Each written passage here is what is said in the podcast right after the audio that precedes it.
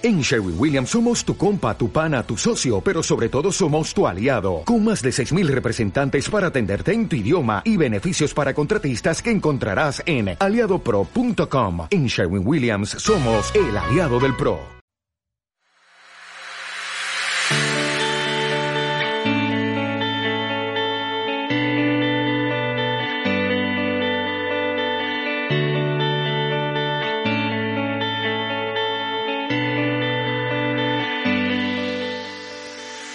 Te has preguntado por qué vivimos más en la mente y nos desconectamos de nuestro cuerpo y nuestro corazón? Creado para inspirarte y ayudarte a destapar al ego, Tu forma de no ser es un podcast que te anima a conocerte, a desarrollarte como persona y explorar tu faceta espiritual de una manera práctica. Cada semana te ofreceremos herramientas para animarte a vivir desde el sentir y ayudarte a ver los aprendizajes detrás de cada situación. Acompáñanos y aprende a vivir desde tu ser, tu parte más profunda y auténtica, en lugar de sobrevivir en piloto automático, sin rumbo y sin motivación. Empezamos.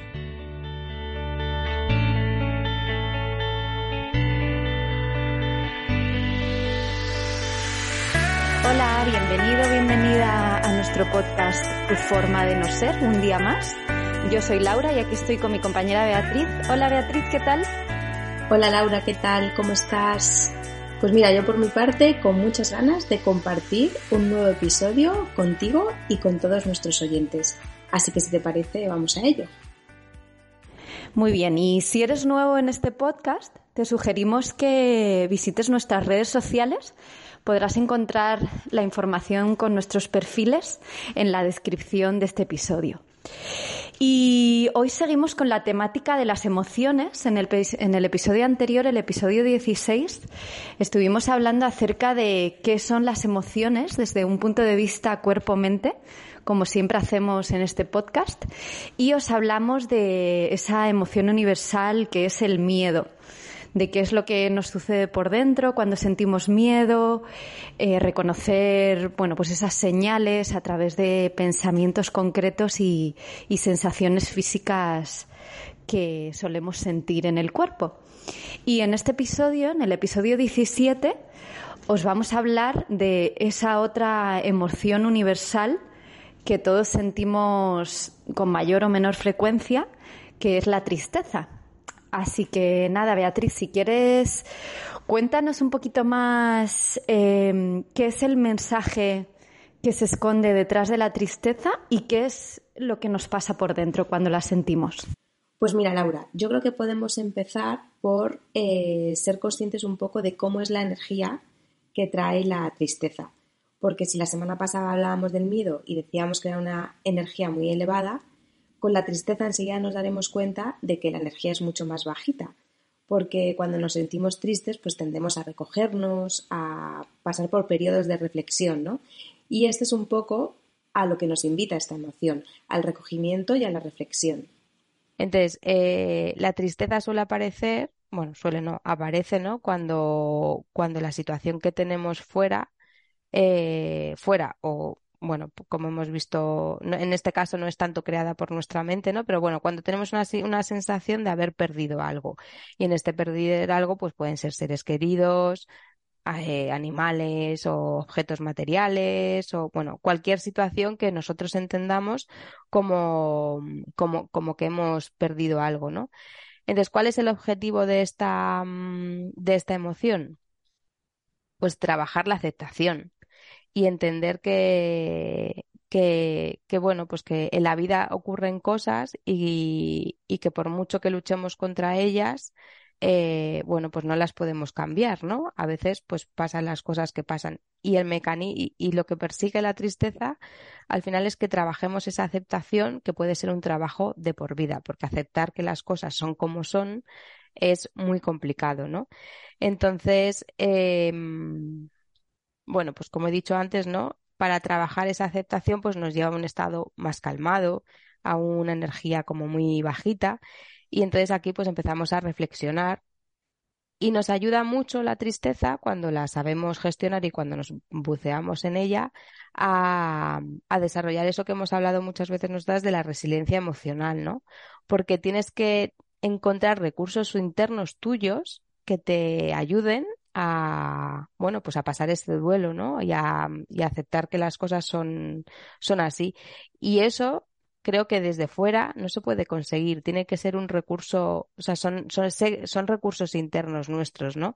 Pero a veces yo creo que la tristeza es cierto que creo que es una de las más complicadas eh, de gestionar porque, bueno, pues, eh, pues está en nuestro interior, ¿no? Esa, esa resiliencia emocional y ese aprendizaje. Eh, bueno, la podemos salvar con nuestros, eh, un poquito, pues, con, con, recursos internos que tengamos. Entonces, aquí es verdad que nuestra historia de vida, lo que hayamos conseguido en otros momentos, lo que nos hayamos permitido, ¿no? Eh, sentir esta tristeza eh, cuando hemos sido niños, porque claro, ¿qué es lo que ocurre con la tristeza? Que normalmente se expresa a través del llanto, ¿no? Y desde muy pequeñitos nos cortan el llanto no llores, que no pasa nada. Entonces, no es que no tengamos recursos, claro que los tenemos, pero es que desde muy pequeños no nos, digamos que la sociedad no permite que vayamos a encontrar esos recursos. Entonces, el, cuando estamos a lo mejor en la etapa adulta, eh, pues nos cuesta todavía mucho más, porque es que nunca nos han enseñado el camino hacia esos recursos. Y siempre la tristeza, pues ha visto como que eres de débil, que, bueno, pues no nos han permitido llorar, ¿no? Entonces es, la vida adulta es a veces nos cuesta mucho gestionar esta, esta emoción. Y mm, yo creo que también otra cosa que mm, mm, me parece como súper, que, o sea, que se ve en todos lados ahora mismo, por desgracia, es que no tenemos a con quién compartir ese dolor. O sea, porque yo creo que el, sentirte vulnerable, incluso sí, puedes tener amigos, puedes tener una red familiar fuerte o lo que sea, ¿no? Pero es que eh, muchas veces ciertos duelos se, eh, generan tanta vulnerabilidad que yo diría que, no sé si la mayoría, pero bueno, muchas personas entre nosotros no tenemos con quién compartir esa vulnerabilidad, porque eh, tal y como está diseñado el mundo, ¿no? Parece como que mm, solo estamos hechos para contar lo bonito, lo bueno que nos pasa. Bueno, lo vemos en redes sociales todos los días, ¿no? Que poca gente cuenta realmente sus problemas o realmente lo que está sintiendo por dentro, sus duelos o lo que sea, y pasa en la vida real. O sea, yo creo que para mí Mm, hablo en primera persona, pero para mí yo creo que la tristeza, el poder contar con alguien con quien te puedas abrir y puedas sentirte vulnerable, incluso llorar o lo que hacer lo que necesitas, ¿no?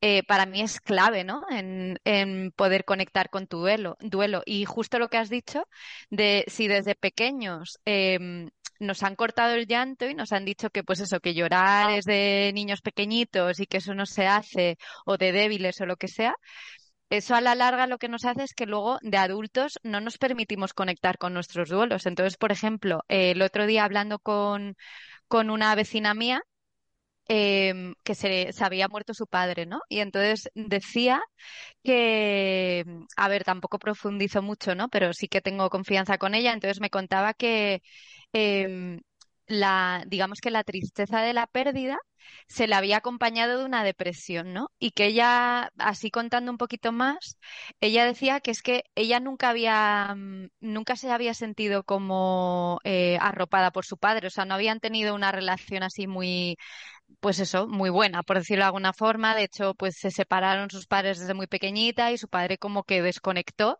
y no había tenido una unos lazos muy fuertes con él, ¿no? Y entonces ella me decía que toda esa pérdida de años anteriores, porque ella sentía que había perdido ya a su padre años antes, que no se la había, no había permitido, no se había permitido ella misma sentirla, hasta que sucedió, digamos, la muerte ya, digamos, de manera oficial de su padre, y hasta ese momento dice que es que no había sentido el dolor de, de todos esos años de la falta de conexión con su padre, ¿no? O sea, que ella decía, pues eso, que ahora se veía en una depresión porque no sabía qué hacer con todo eso que durante tantos años eh, toda esa falta un poco de relación con su padre, no, ella no lo había, lo había un poco como tapado, ignorado, ¿no?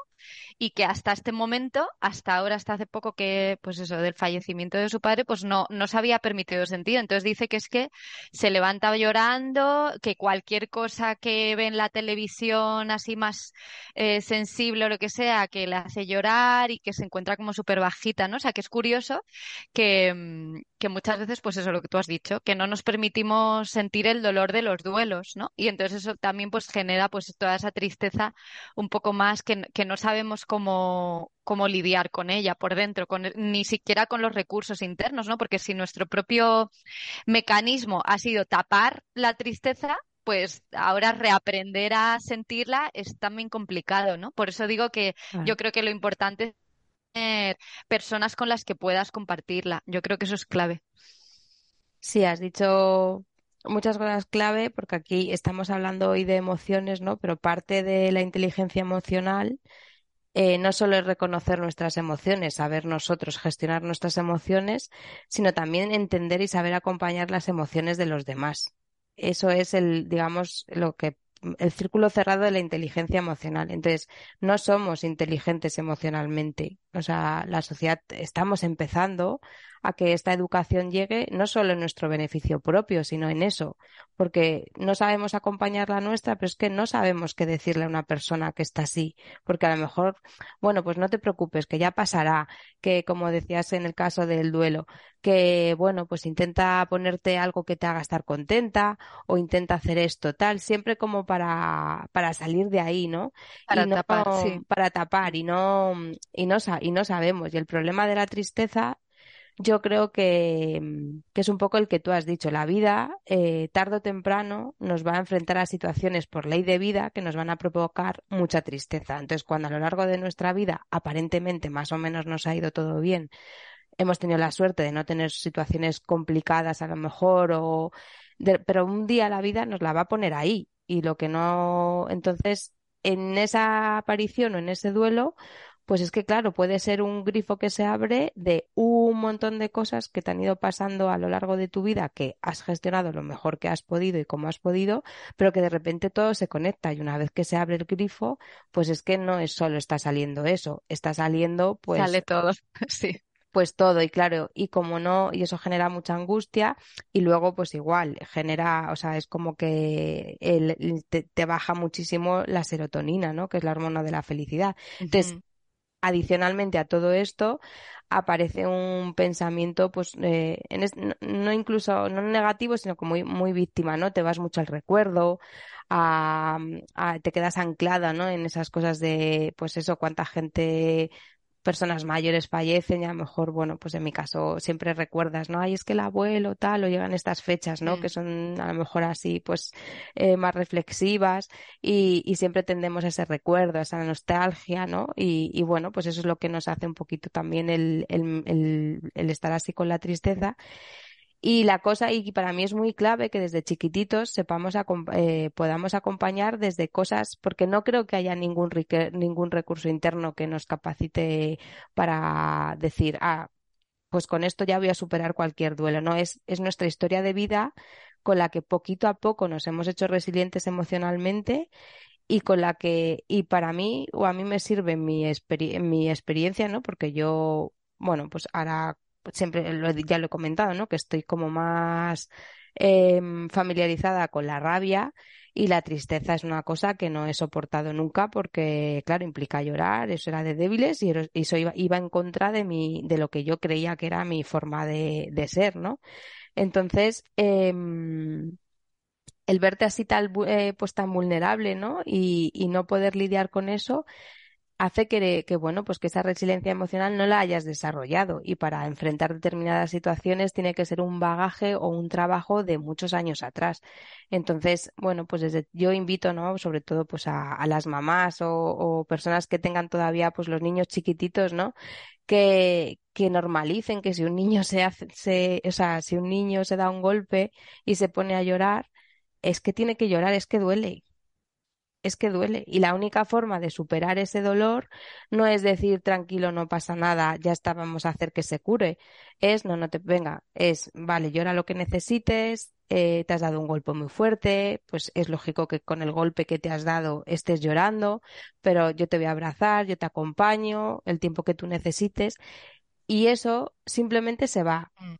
Porque al final ese dolor eh, con el tiempo acaba de, o sea, acaba de, acaba desapareciendo. Pero si tú has acompañado eso, pues eso te da seguridad de que a pesar de que hay un golpe que te hace llorar, nadie te está llamando quejica, nadie te está diciendo que eres débil, nadie te está diciendo que no se puede llorar, te lo permites y eso te da un aprendizaje para que el día de mañana, si necesitas volver a llorar, por otro motivo, pues lloras.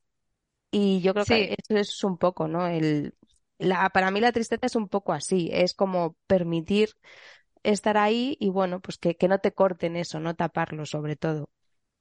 Y lanzar este mensaje a los hombres también, a los padres, ¿no? Porque has dicho las madres, pero los padres también porque obviamente al final asociamos lo masculino con lo fuerte, ¿no? O sea, un hombre no llora, que mm, no hay nada más típico que esto, ¿no?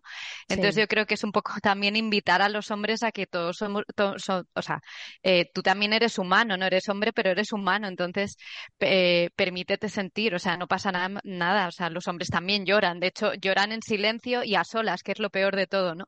Porque no, no les han enseñado a compartirlo, ¿no? O sea, no les han enseñado a que a nivel social puedes llorar, ¿no? Entonces, entonces, nada. Es que el ya, o sea, para ellos también.